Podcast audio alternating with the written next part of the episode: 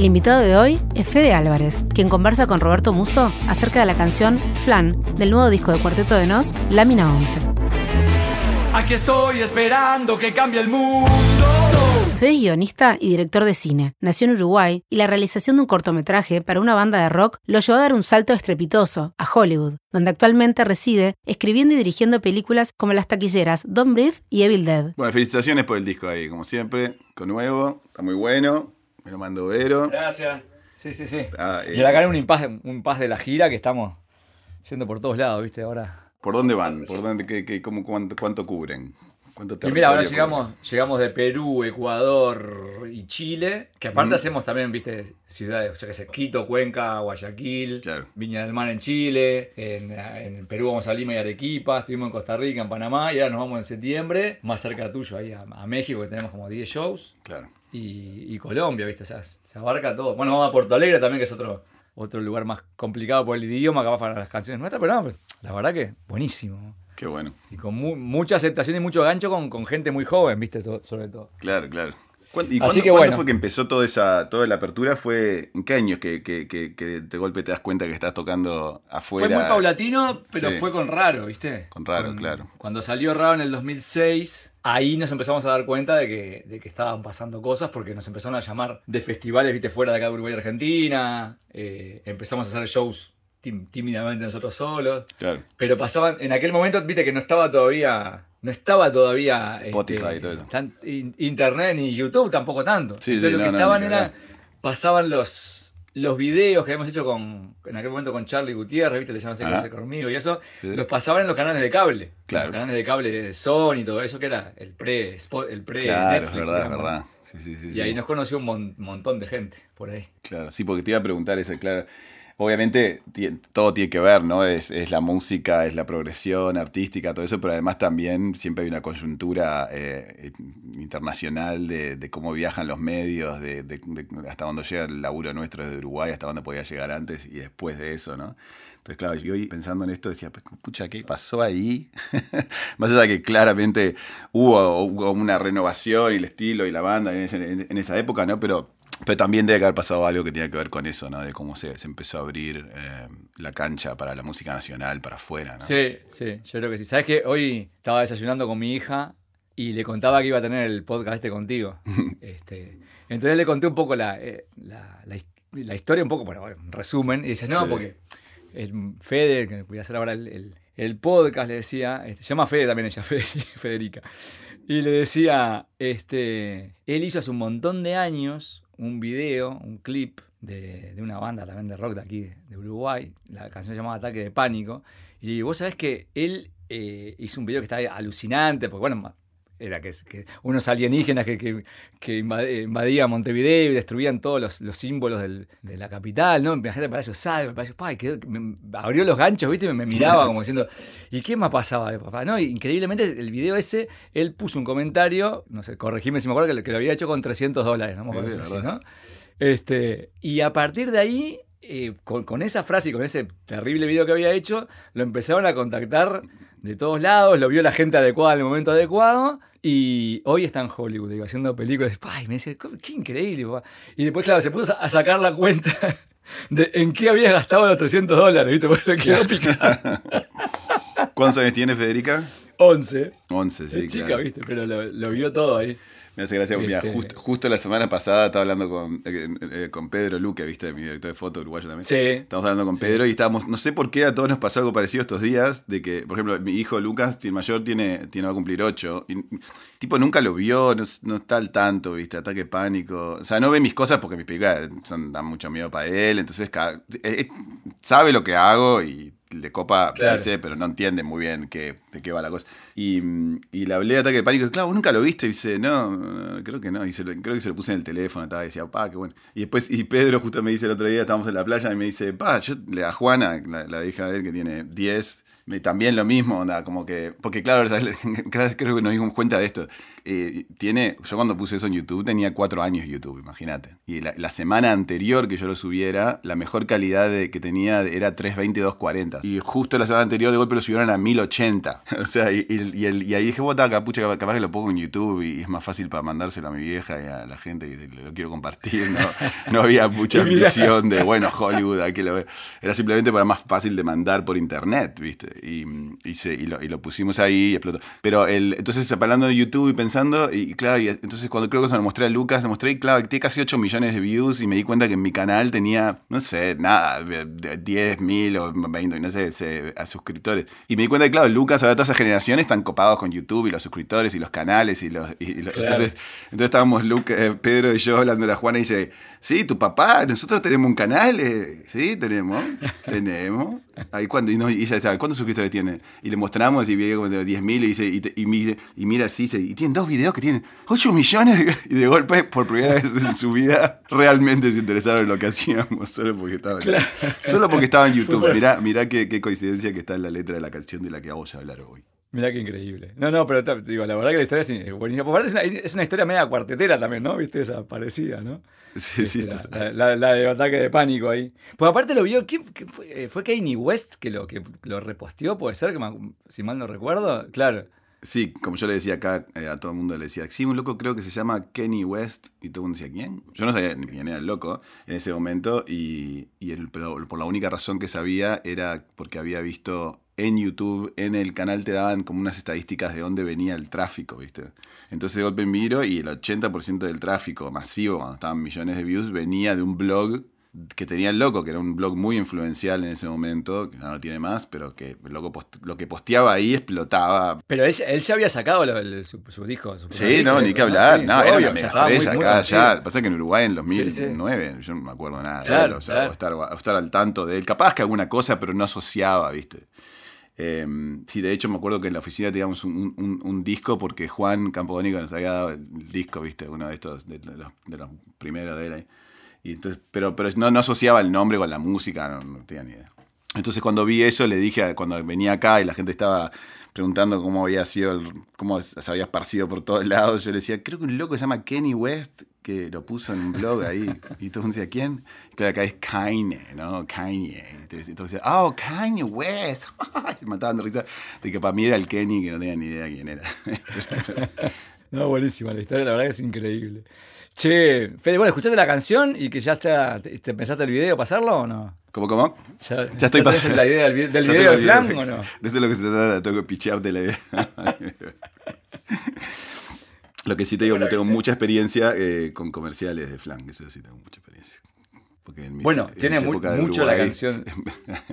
sí, habré hecho comerciales de flan. ¿eh? ¿Y, sos fan del flan, además? Sí, soy flan, sí, sí, me, encanta el flan. Me encanta el flan. Fan del flan es una buena. Fan del flan es un buen Fan del flan es muy lindo. Yo te digo, ¿sabes qué digo? Soy. Eh, a mí me toman el pelo los del cuarteto y todo porque a mí me, es mi postre favorito, creo yo. Este, y cuando vivís afuera más todavía, porque si vas a un Más, cuando, no, cuando voy de gira, cuando voy de gira, este, aquellos se ríen porque siempre, sobre todo, viste, en, las giras, por ejemplo, en el interior de Argentina, este, donde es un clásico, ¿no? El flan con dulce de leche, y eh, soy gran catador de cada flan de cada provincia. y hago incluso un ranking, viste. ¿Dónde, está, ¿Dónde está el mejor flan? ¿Cuál fue, ¿cuál fue el, que cuando lo probaste no pudiste ni expresar la sensación de. porque estabas ahí arriba. Santiago del Estero. Santiago del Estero. Mira. ¿Cómo la ves? pero, pero ¿hicieron trampa o era un flan flan? Porque que a veces de golpe no, no, que, ah, porque acá le ponen no sé qué cosa y bueno, ya no es flan. No. ¿Te acordabas, viste, el, libro de Doña Petrona? Que tenía el, de cocina, un libro de cocina que, yo, que estaba en mi casa que la receta creo que era el flan con, no sé, con 12 huevos para hacerlo. Nunca se sabe cuánto se le ponía. Pero no, soy experto en detectar cuando el flan es de verdad o es comprado, Obviamente, yo creo que... No, ni cara, pero no que fuera trampa en el sentido de que no le pusieran un ingrediente que el flan no tiene. Porque eso es lo que pasa con mi, con mi esposa, bueno, voy a probarlo en algún lado, digo, pasa hasta la puta madre y, y, y, lo pruebo y mi mujer lo prueba y dice, sí, está bien, pero técnicamente no es flan. Exacto. Bueno, mi esposa tiene algún ingrediente o alguna cosa que ya se hace trampa, entonces está bien, está buenísimo, pero no le llamemos flan. No, Laura, mi, esposa dice, hice un flan de coco. Y yo, no es flan. Claro, ya está, es otra cosa. Flan, flan de coco, ya está. coco no lleva flan. O sea que cambiarle el nombre, es un postre de coco, manjar de coco, yo que sé, llamarle como quiera. Totalmente. Eh, ahí como, che, Fede, eh, ¿esto empezó o hay que darle empezar? ¿O hay una introducción? No sé. Estamos empezando, ya estamos, ya, estamos hablando. Ah, perfecto. todo todo esto ya, estaba- ya vamos por la mitad del como, podcast. como los sueños. Nunca entendés cuándo fue que empezó el sueño. Che, Fede, ¿la canción te llevó para algún lado así tipo visual, de imagen, publicitario? ¿Para, para qué, lado? ¿Para qué viaje? Sí, bueno, más que de imágenes, sí, bueno, los conceptos, ¿no? Que lo que me, lo que más evidentemente me, me llegó y cuando lo escuchaba decía, pucha. Em, porque hay algo que, bueno, capaz que a mí es porque el tema ese de los tiempos que vivimos, ¿no? Y el- la puta madre, las cosas que están pasando hoy en día, em, es algo de lo que pienso mucho. Pero lo pienso mucho, capaz que hasta de una versión eh, en contra de, lo que, dice la canción. No sé si en contra, pero más de contra que soy. Eh, mm, porque mi filosofía es más, a- a- suscribo más a esta idea de la paradoja del progreso, de que cuando, es un concepto donde, bueno, que técnicamente por muchas medidas de las cosas, las cosas cada vez están mejor, pero para que siga esa tendencia, que las cosas mejor, tenemos que sentir que todo está mal. Si nosotros no sentimos que todo está mal, no hacemos todas las cosas que hacemos todos los días para que las cosas mejoren. Entonces esa es la paradoja. Entonces, bien, de alguna manera la canción digo está bien, es propaganda de que está todo mal y así hacemos un mundo mejor. Pero, y, el, y, el, y, por eso el comercial, cuando pienso en el tipo del flan, habiendo hecho mucho comercial de flan, eh, y si me viene una imagen es eso, ¿no? Es el, la tristeza de, que hay a veces en el, en el comercial, ¿no? Aunque es un, es un medio que yo disfruté cada minuto que trabajé ahí, siempre fui feliz de pagar las cuentas siendo, haciendo, haciendo trabajo de director, eso fue un gran privilegio en, mi- en mis, en mis 20, ¿no? Em, porque los videoclips, mis amigos no pagan un mango, pero eso sí pagaba.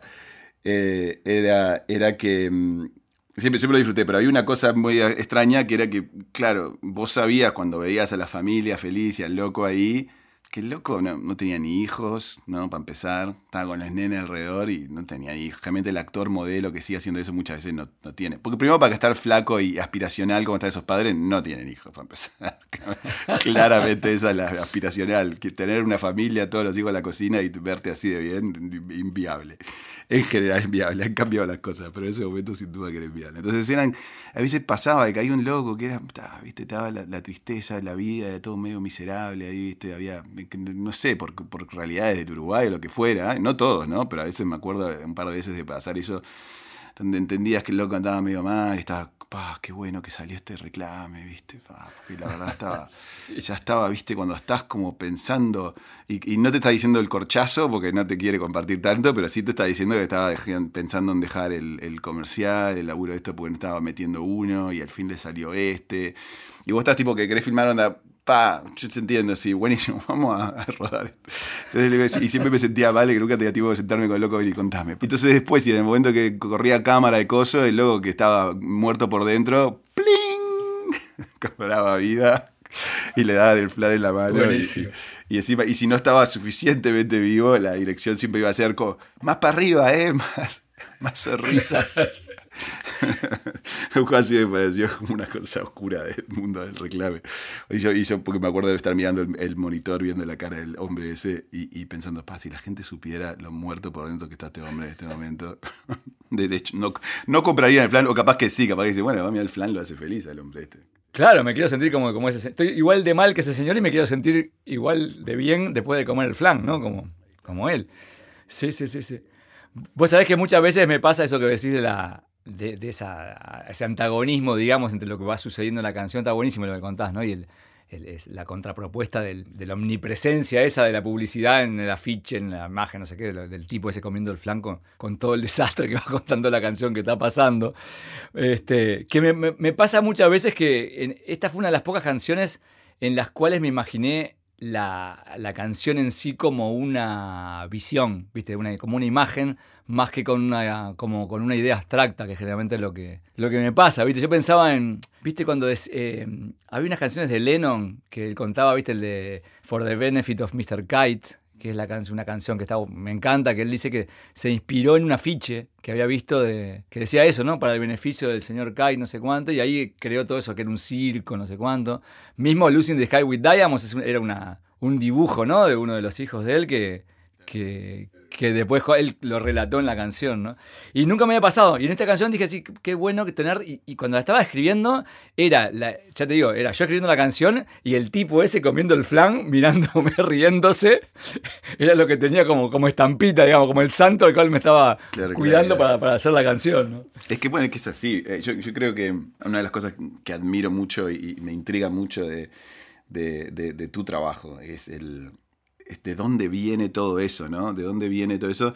Y sí, claramente uno entiende que lo visual que es la música a nivel de las letras y todo eso, siempre lo explico acá de una manera, una, cosa que, siempre digo que, medio impacta mi manera de contar historias acá, que es que yo le digo, yo crecí en Uruguay eh, eh, amando música, escuchando música, sin tener ni puta idea de lo que estaba diciendo, pero captando unas imágenes, una idea, viste que muchas canciones que, te encantan, hay una imagen clara, una o dos imágenes claras. Eh, casi cinematográficas que salen de ahí. Y después con el tiempo, a veces cuando creces y entendés de qué estaba hablando realmente esa canción, te das cuenta que esa imagen que creaste no tiene nada que ver, probablemente, con, lo que, la intención o lo que fuera que, el músico tuvo en ese momento, pero claramente fue lo que evocó en tu cabeza. y la ventaja de no entender es que te permite crear tu propia imagen. En el momento que entendés exactamente lo que te están diciendo, capaz que es un poco más difícil. ¿no? y, se, mete más adelante de tus ojos y te pone imágenes más claras. Si hubiéramos entendido de qué iban esas letras que escuchábamos de, de Guachos, ¿no? cuando escuchábamos música en inglés. ¿no? Claro. Que es una cosa muy, muy rara que les cuesta entender acá a los americanos. Es como que entienden, pero no entienden de qué mierda estoy hablando. No se pueden imaginar haber crecido escuchando música que no entendían de qué hablaba la letra, ¿no? Es algo, muy, especial, pero para mí eh, lo que más me, doy cuenta que esas canciones, más allá de conceptos o ideas o historias, son imágenes. Son como una, una imagen ahí que, que, que, a veces cuando las reviso pienso, no tiene nada que ver. Eh, Con lo que decía. Tipo, yo me acuerdo que hay, una, hay una famosa, la de You and the Army now, oh, oh, you and the Army.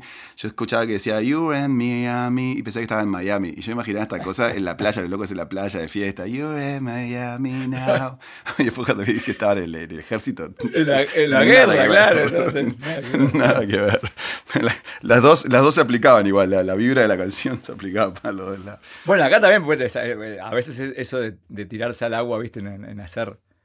En esta canción, por ejemplo, el agarrar el flan como, como metáfora literaria era un riesgo interesante. No, totalmente. para ver bueno, pero funciona. y tiempo que estamos viendo en el mundo. Claro, pues lo lindo que tiene para mí, es lo, es lo que funciona muy bien. Es, la, imagen esa. Eh, eh, pues no, o sea, no es que tanto que represente exactamente lo que todo lo que está mal con el mundo hoy, si es que de vuelta, no suscribo totalmente a la idea de que está todo mal.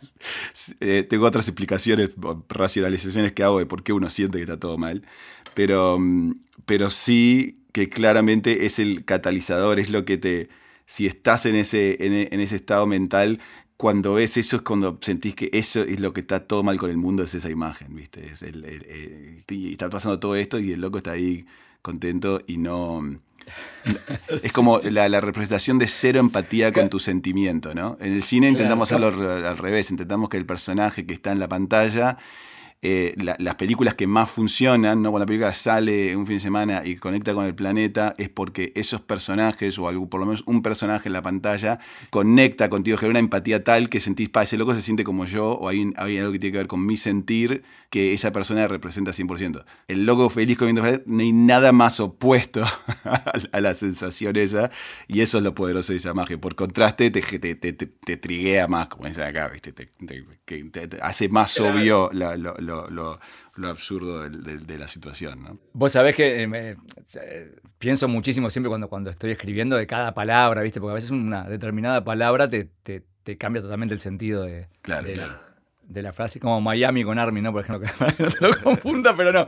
Entonces, eh, en, ese, en ese estribillo, ¿viste? Ese coro que, está diciendo eso, yo creo que al final lo que más puede desconcertarte es que el, tipo se esté riendo, ¿no? No que esté comiendo un flan. Claro, claro. Si yo decía el tipo que come el flan. Sí, sí. No sé si era tan potente. Y porque está, el tipo te está cargando, entonces te, está riendo. La, justamente La, la, lectura es más por la risa que porque, por lo que está comiendo, digamos. Cuando, cuando encontré la palabra de riéndose, me ah, está claro, acá, acá cierra y ya tenía la imagen del tipo ese este, riéndose desde ahí arriba de la situación. ¿no? Pensá que mi tío abuelo, eh, ahora que me acuerdo, eh, Luis Alberto Muso, que era el, fue director de la Biblioteca Nacional muchos años, acá, era el intelectual de la familia, por decirte algo, y da un ratón de biblioteca, ¿no? Y él, él tenía la teoría de que, de que los, pensamientos, los recuerdos, que habían solamente tres formas de tenerlos, ¿viste? Que según la personalidad de cada uno. Una, lo que hablábamos, como con una imagen, otra era con, con un concepto, una idea, nomás que tenías abstracta, y otra que era la que él tenía, que yo nunca había visto, era que él, él recordaba o pensaba leyendo las leyendo letras. Wow. O sea, le, pas le pa con, razón algo debe haber quedado de esa genética, ¿viste acá?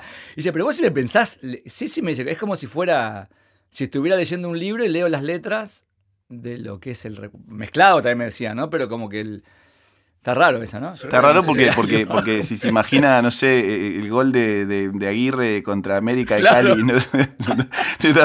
que se escribe, y entonces, en la última en creo la hora, que no veía fútbol, Aguirre creo que no veía fútbol. Mete un gol, se mete del arco con la pelota, el, el, el América de Cali se agarra la cabeza. Es como que tu cerebro es un gran teleprompter, ¿no? Que vas viendo te van pasando. Es muy interesante. No, sé, interesante. Es muy interesante, sí, sí. Yo no, no, dudo que hay algunos recuerdos que sin duda que uno los, los, evoca con más con letra. Pero pa, la puta madre, capaz que me falta la imaginación, pero en general es. Sí, cuando decías algo de de una novela, algo que leí o algo que aprendí o que, que, mi primer em, impresión de ese concepto fue leyéndolo, ahí sí, sin duda, pero si no, más complicado. Pero muy interesante que, y, que, y creía fervientemente, era como algo con sentido común para él, era tipo, y obvio, ¿no es así para vos? Es, eh, eh, no, no, no, no, no, él veía que era, que era una, una opción, o sea, algo que no podía escapar tampoco de eso, digamos, ¿no? Que era su forma de Igual discutía mucho con mi padre, que, que nada, que ver, le decía que eso era imposible, ¿no? Que él no podía hacer. Era, era, un poco mentiroso también. En el fondo hay que aclarar que era un poco mentiroso. El del tío, el, viejo querido el tío, mentiroso. Mirá, decía que había, había una vez, viajaba mucho con, con mi tía abuela también. Por, alguna razón, vos sabés que el, hay un, no sé si es toda hay un pedazo de la biblioteca de Taiwán, por alguna razón está a una parte del acervo de esos libros en la biblioteca de de aquí de Montevideo, ¿sabes? Algo pasaba y que él tenía un nexo con eso y viajó muchas veces ahí a, Taiwán. Y decía que una vuelta había ido a un... él no jugaba, había un casino, a la ruleta, y que cuando gritaban no va más, él tiró la ficha, así en el último momento, digamos en cámara lenta, la ficha rodó, pegó contra el borde y se cayó al piso. Y dice que la pelota al mismo tiempo, la, bolita de la, pelotita de la ruleta, también en la, dentro de la ruleta trastabilló y se fue la pelotita al piso. Y que le pagaron, y le pagaron pleno, dice. Eso sí. Eso no es la Me suena bueno, digo, cuento del tío, pero... cuento del tío, ese, y, también lo recuerdo con letra, está bastante bastante. Está muy bien. polémico, muy polémico. ¿no? Hablando de, de, unos recuerdos, yo ahora cuando pensaba en, en qué, me, qué, me, evocaba la, la canción, em, pensando en eso, ¿sabes? Capaz que, bueno, sí, somos más o menos. Bueno, vos tenés algunos años más que yo, pero no tantos. O sea, capaz que te acordás más, porque yo de hecho era chico para eso. Si te digo pastas de arroz pide, ¿qué pensás? Pasta, me suena como así. Todo el mundo pide Pastas ah, de ¿Te acordás de eso? vos ese no. esto es un tema, esto es, es, es que parte de las razones por las que yo estoy acá hoy en día, yo creo que es eh, eso que te acabo de decir. ¿Por qué? Porque cuando estaba viendo a mis viejos, yo no sé, 10, 11 años, no sé. Había, en casa, viste, había VHS y a mí me encantaba ver los VHS de mi viejo, de hecho fue lo que me contagió la pasión por el cine, mi padre era su pasión por el cine y todo lo que tenía. Pero él al mismo tiempo también, como trabajaba en la Universidad de la República, en la Escuela de Comunicación, y siempre estaba conectado con, mucho de lo, del génesis como del drama en Uruguay, ¿viste? De la creación de ficción en Uruguay por sus estudiantes o gente que laburaba toda esa generación. De golpe caían VHS cortos de estudiantes, ¿viste? Cortos que por ahí nunca los vio nadie, ¿no? Pero, o sea, se, se vieron en un momento en ciertos círculos. Pero yo los veía todos. Entonces yo veía lo que se producía. Entonces estamos, estamos hablando de cosas de los primeros cortos de Diego Arzuaga, de, de, Guille Peluf, las primeras cosas que nadie vio, capaz yo los veía, ¿viste? Y, a mí, y uno de los primeros que vi eh, que ahora, pobre, ojalá me acordara quién lo dirigió y el que lo dirigió está pensando, la puta madre no sabe que lo dirigió. alguien, de esa generación dirigió un corto con Leo Maslía que se llamaba Pasta, no, supongo que se llamaba Pasta de Rospie. Pero este es el, plot, es este, el loco está en el auto, va para cargar nafta, Leo Maslía, para cargar nafta en una estación de servicio y le vienen a dar la, nafta y con la nafta viene una promo. y la promo, es lo que dice, ¿cuál, cuál eh? y le dice, nada, nada, te va a encantar. Y no le dan opción y le inyectan algo de una, pa, para adentro. Y el loco se va y no sabe qué le inyectaron. Se va el auto y dice, no sé qué pasó. Y se va y está en la casa y no sé si está en la ducha y empieza a escuchar, todo el mundo pide pasta de arroz, pide todo el mundo. y el loco empieza, ¿qué, qué está pasando? no sabe qué va el laburo y se da cuenta que le inyectaron el jingle en el cerebro de pasta de arroz y se empieza a volver loco. Porque ese es el efecto de la publicidad que no puedes escapar. Y el, tipo obviamente tiene una vida, una vida que no iba de la mano con, el, con la alegría del, del jingle ese de todo el mundo pide pasta de arroz, pide, todo el mundo pide pasta arroz, pide. No me acuerdo cómo termina, pero seguramente con algún acto de violencia probablemente. Está buenísimo. La inyección subliminal, ¿no? que total, total, cuando te metes eso en el cerebro. Y te digo que la razón por la que creo que estoy acá, porque realmente eh, eh, eso, ese corto junto con otro que también eh, de crítica a la televisión de esa época, que era, que eran los últimos Vermicellis, de, de, Ameglio, que, ese sí me acuerdo de lo hizo, eh, que, que, eran, estaban viviendo, era Mil Viñas y alguien más que vivían bajo tierra en un mundo medio Blade Runner postapocalíptico vivían ahí. O sea, hay que hacer una biblioteca estas cosas. Yo no sé cómo estas cosas no están. Capaz que están en YouTube, hay que buscarlas. Pero esto es, es, lo. Para mí, al menos, son las películas de género seminales del cine uruguayo que me hicieron creer que se podía hacer género. Porque yo me encantaban esas cosas, ¿viste? Mi, pasión por el cine de guacho era hacer eso y es lo que hago hoy, en día. Entonces, cuando de golpe veía esas historias en Uruguay, decía, ah, pa, se puede. Porque a mí me dicen todos los días que es imposible, que no se puede, que olvídate, que eso no es algo. O sea, más allá de que esa, esa edad yo no tenía la ambición de, hacer eso como una profesión, pero sí me encantaba y lo hacía todo el tiempo y estaba con una cámara y ya a los 15 años no paraba de filmar, pero, pero esas cosas eran las que me hacían creer que realmente se podía. Y esos dos, ese y, los últimos Vermichelis, que la historia también era medio en ese plan, estaban en, un mundo subterráneo y eran gente obesa, ¿no? Era Emil Viñas y unos locos más ahí que estaban ahí cocinando unas pastas las pastas de vuelta, no era pasta de rospille, pero era otra pasta. otra pasta. Y era una pasta, estaban haciendo unos vermichelis. Y, estaban, capaz que el, tema que les habían hecho era la pasta, no sé por qué toda la pasta en común en, esos cortos, pero estaban comiendo la pasta y en la tele había unos reclames que te mostraban el mundo como estaba hoy en Uruguay y todo el mundo estaba entero, eh, saludable, tipo, y era ilegal ser gordo. es brillante, entonces los locos, los gordos eran perseguidos por, por, la policía y, era ilegal comer pasta, ¿no? Era como una droga, no podías comer nada que te hiciera engordar. Entonces los locos estaban en el, en el coso y era como, un, como si fuera un laboratorio de crack, pero estaban con las pastas. Entonces, y, y el, y el clímax, bueno, porque hablaban, se quejaban de la tele, la sociedad, lo que llegó, mirá, está todo mal. Por eso el espíritu de la canción se aplica también en esa época.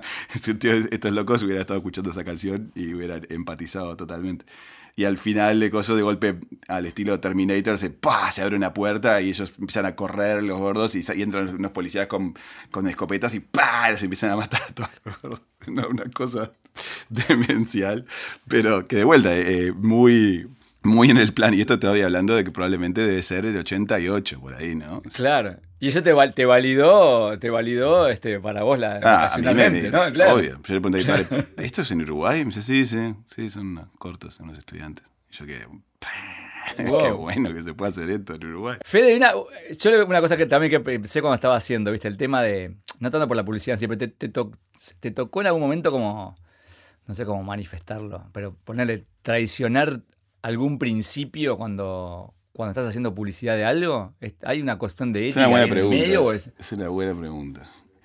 la, única vez que lo sentí no fue en Uruguay, porque en Uruguay, no sé, capaz que había una inocencia diferente con, los comerciales y eso, pero nunca hice comerciales de cigarrillos o nada así que por ahí capaz que me hubiera... Pero yo no creo, en esa época donde yo estás intentando salir adelante y, que, y, hacer comerciales un poco más grandes y zafar de, del comercial chiquito que, que, no paga nada y que no te da herramientas para crear mucho, ¿viste? De, golpe, en esa época también los comerciales de cigarros, pa, ahora sí, ¿viste? Esos eran los grandes comerciales de la televisión uruguaya, siempre fueron los vicios, ¿no? La cerveza, los cigarros. La cerveza y el cigarro, sí. Sí, sí, siempre fueron los grandes, eh, los grandes, grandes, las grandes producciones, ¿no? Entonces no, no, no me acuerdo que, no me acuerdo, o sea, nunca, no, no sé si me tocó alguno de esos, capaz cerveza capaz, pero no, nunca, porque nunca fui un director importante de la publicidad nacional, ni, mucho menos. Pero mm, me, la única vez que me pasó fue eh, cuando, cuando en mis últimos años haciendo publicidad me fui a.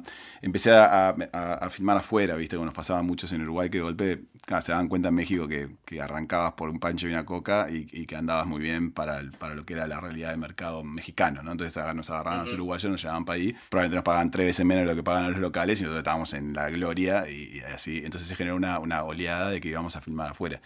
Y, fui a México a hacer un comercial de galletas y, estábamos en la reunión en la, reunión de, de, así, creativos, no sé qué, el, el, guion decía que, que la galletita, no sé qué, con una receta ancestral, con el ingrediente secreto de la abuela, de la familia, no sé qué, decía todas esas cosas y yo, íbamos a un comercial que era todo como una fantasía, medio, viste, onda Anda, cuento de hadas, no sé qué, que te mostraban cuando las hadas hacían la galleta. Y yo realmente estaba como, me entusiasmaba esa idea de qué bueno, crear una, una historia media de fantasía, son las galletas y la familia. Y estas eran unas galletas mexicanas que, tenían años en el mercado, ¿no? Que para los mexicanos eran clásicos. Y yo le, y le pregunté, y estaban ahí en la mesa el cliente, ¿viste? El de la, de la marca. Y le pregunté, che, ¿qué es? Te puedo preguntar, me dio mucha curiosidad eso de la receta ancestral de, de la abuela, ¿viste? Onda, ¿qué, ¿Qué es lo que tiene la galleta? Y el tipo estaba ahí sentado, ¿viste? Loco, se empieza a cagar de la risa de mi inocencia, de que pensé que era verdad todo ese cuento. Y se, y se empieza a cagar de la risa. Y era todo esto era para niños, aparte. Era, era el target era niños, ¿viste? Y, dice, grasas trans, cosas que en realidad no teníamos que poner ahí, que ponemos, pero todavía no se dieron cuenta. y se mataba de risa y ese fue un momento donde yo sentí. Claro, claro. O esa que yo pensaba, claro, en el, cuando estaba haciendo la, canción, decía, bueno, ¿quién, ¿quién es el que, va el que te provoca más este rechazo acá? ¿Es, el tipo este que se está riendo del reclame? ¿O es el creativo o el, elenco creativo que, que, creó esa pieza, digamos, ¿no? Que es, en definitiva, uno, uno de los que estamos ahí abajo en la ciudad peleándola y con todo el todo explotado, digamos, ¿no? Eso es capaz que son los, los verdaderos culpables. Obviamente, no, pero sin duda, yo cuando yo pienso, capaz que porque hice esos reclames, yo sé que eh, yo no puedo culpar al, al tipo riéndose del flan. Lo más mínimo, tengo mucha compasión al hombre, es, porque, porque de, él no es él, él hace que hace eso y de hecho su sentimiento de felicidad es falso, probablemente no se está sintiendo así. Yo culpo al loco, porque si, si el cuadro se abre, vos ves esto, un loco con una pistola en la cabeza. que le está forzando a que se ría, ¿no? Porque si no lo echan, si el loco no, no está funcionando, te, te, van a sacar del comercial van a traer a otro. Es que ahora, ahora no puedo evitar asociarlo con el personaje que me contaste, ese que el, reclame del principio que estaba todo, que estaba todo deprimido, que me empezaste a contar, ahora es ese el que está ahí, ¿no? El que se ríe comiendo el plan, es ese. Por eso loco te hace enojar el loco que está contento, pero él ni siquiera está contento. Hay algo por detrás de eso que, que es lo que genera y hasta ese tipo que teóricamente está contento está inviserable muchas veces. A mí me acuerdo de ese flaco en particular. Que, fa, Dios santo, me acordé. Va a ser de tristeza acordarme de ese, del hombre.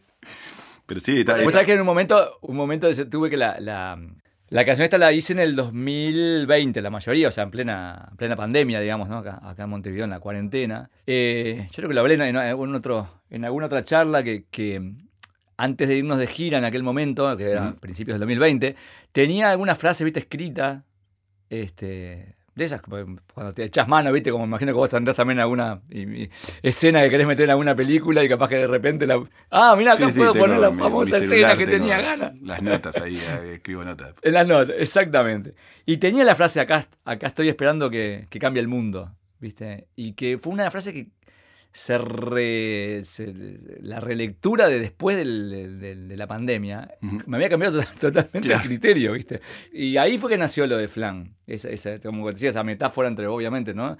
Ese mundo ya más, más temeroso, tembloroso, ¿viste? Y todo. Y, el, y el mundo, el mundo de la frase pre-pandemia que había escrito el Roberto pre-pandemia era otro mundo diferente al que, al que, al que me, estoy, me estaba refiriendo después, digamos, ¿no? Como, como en, un mes había cambiado todo, ¿no? Así es el arte, sobre todo este arte que hacemos nosotros que no es inmediato, ¿no? O sea, lleva un proceso muy, muy, muy largo de gestación y de que sale.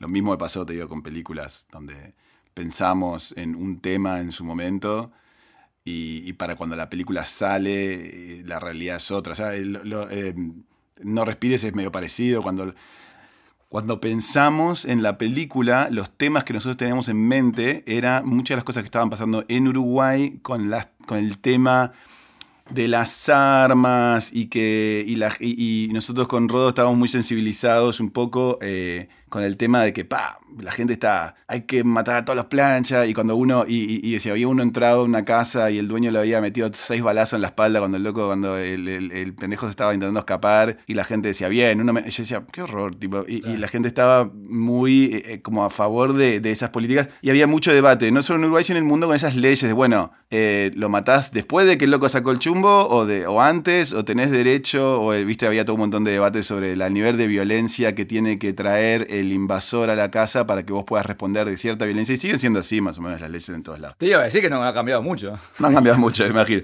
Pero en ese momento, eh, en el 2014, por ahí que fue cuando empezamos a, pensar en, esa idea, nos interesaba la idea de decir, bueno, contemos una historia desde el punto de vista de los planchas, que entran a una casa, que, que entendamos cuál es la realidad de esos personajes, entendamos que algunos capaz que no son más mala leche que otros, otros sí, otros no, como queríamos como armar lío con eso, intentar decir, bueno, veámoslo de esta perspectiva y, pongamos un dueño de casa que, es un, que, parezca que es una pobre víctima, pero después te des cuenta que es un sorete, como para ver las cosas desde otro punto de vista nada más. Eh, y, ese fue como el tema de la violencia eh, de, con las armas y, el, lo que en la calle le llaman el stand your, stand your ground laws, que son las leyes, viste, de hasta dónde podés defenderte o no. Ese fue realmente lo que teníamos más en mente y uno de los temas que nos, que nos parecía interesante para cuando la película sale, es, es un Estados Unidos pre-Donald Trump, que está a punto de, que está cerca de elegir a Donald Trump, este es el año que, que, sale electo Donald Trump. Y el tema que la gente vio y la prensa vio y todo era, era más el tema del el hombre blanco de 50 años, eh,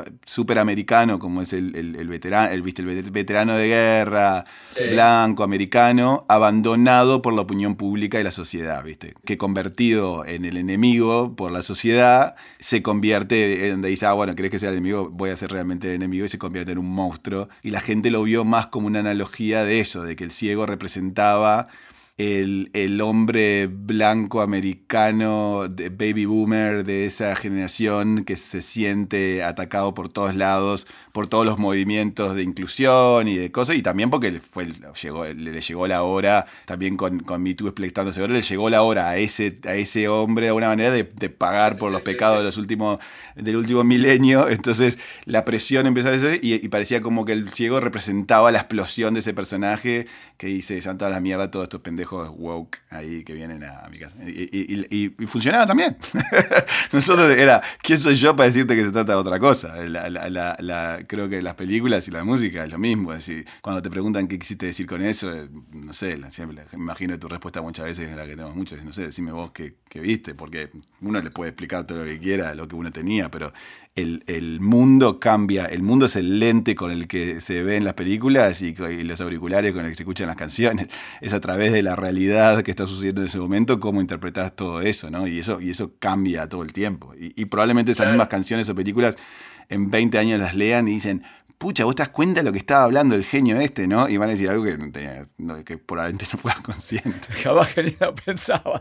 Es verdad, sí. Bueno, acá sí lo, lo que a veces mucho, yo pienso mucho también eso en cuanto a que, ahí va, escribís algo en un determinado contexto, como contás vos ahí del, del guion de No Respires, ¿viste? determinada canción que he escrito, que después cambia obviamente con el correr de los años, pero que sin embargo, claro, si, si cuando está, viste, fuerte la idea y es como que digo, un concepto eh, con, mucha solidez, es, es indeleble a, veces al contexto, ¿viste? Porque capaz que eso, yo pensaba esta la canción de Flam, por ejemplo. El mundo siempre va a haber gente que lo va a estar viendo como algo frágil, como algo tembloroso, como algo inestable.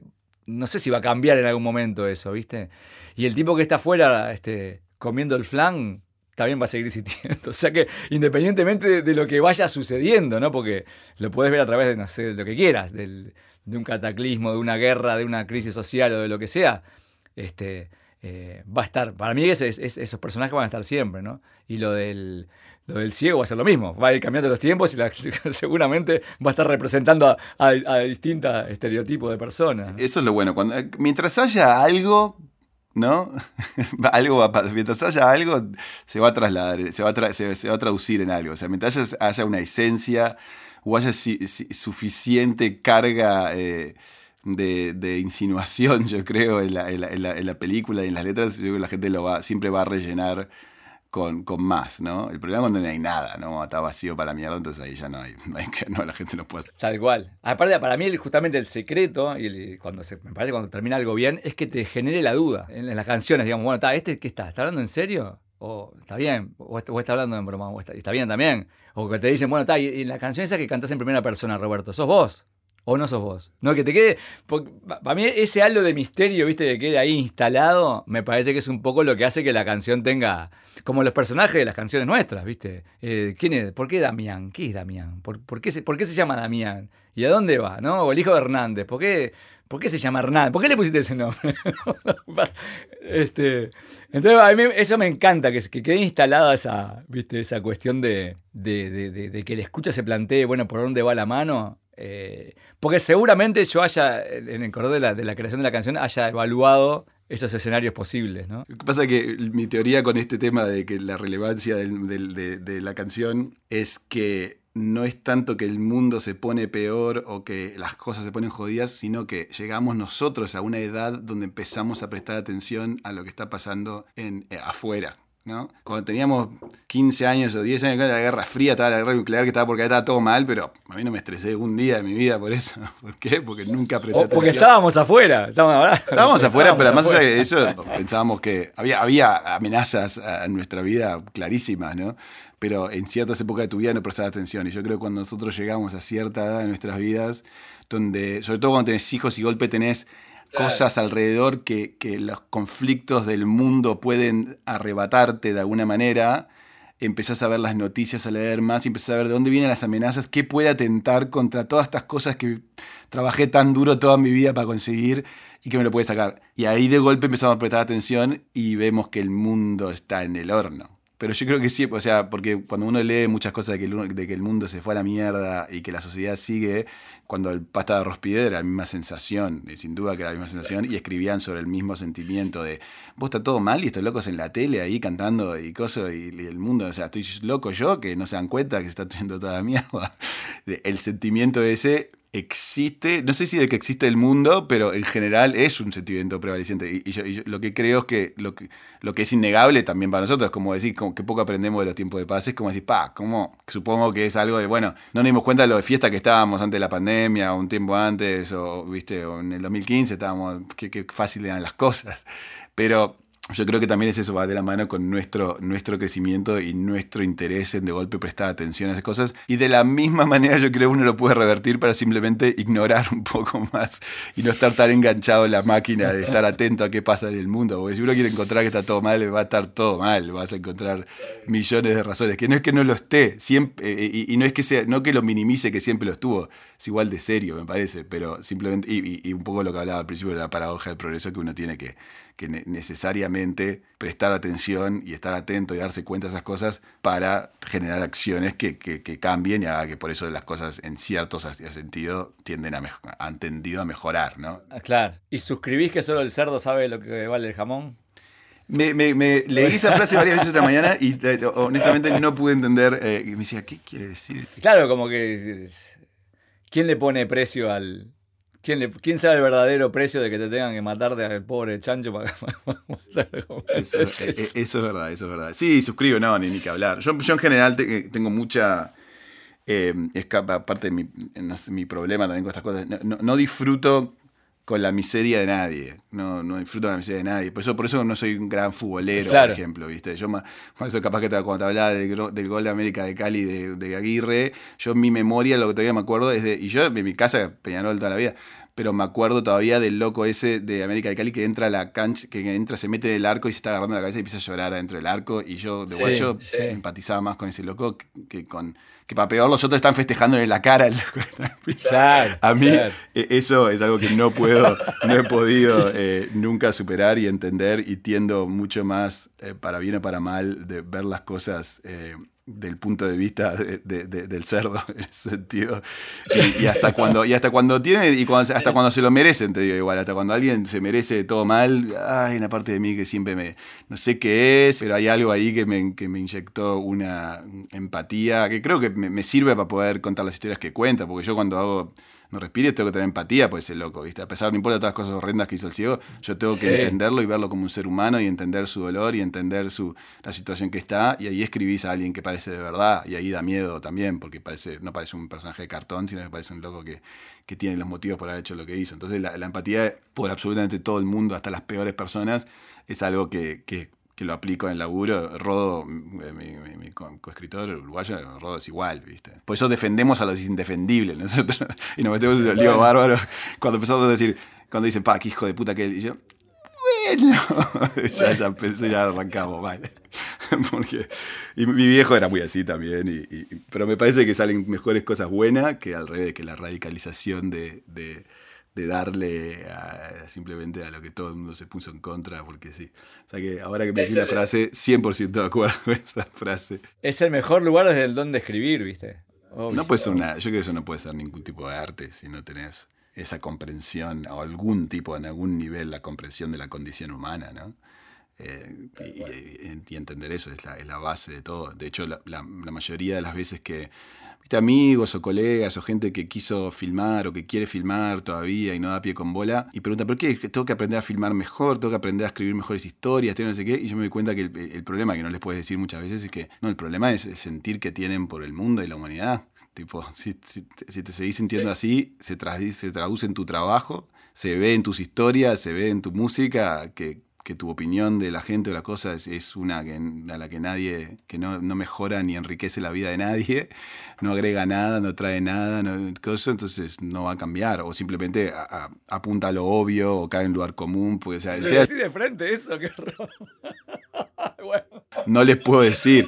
Lo único por eso todos nos trancamos, generalmente si voy a una charla a la universidad o en una escuela de cine acá, que alguna vez se me ha llevado a hablar con los estudiantes, y te das cuenta, claro, la, cruda realidad que no le puede decir es justamente que, hay un, que el problema no está ni en su técnica, ni en su oficio, ni nada, está en su sentir por el mundo, en su punto de vista de, la humanidad. Sobre, todo en el tipo de. En, los, en los artes más masivos, ¿no? Yo diría que se aplica absolutamente todo, pero sí en, en, los artes estos que hacemos nosotros, que son artes muy populares, ¿no?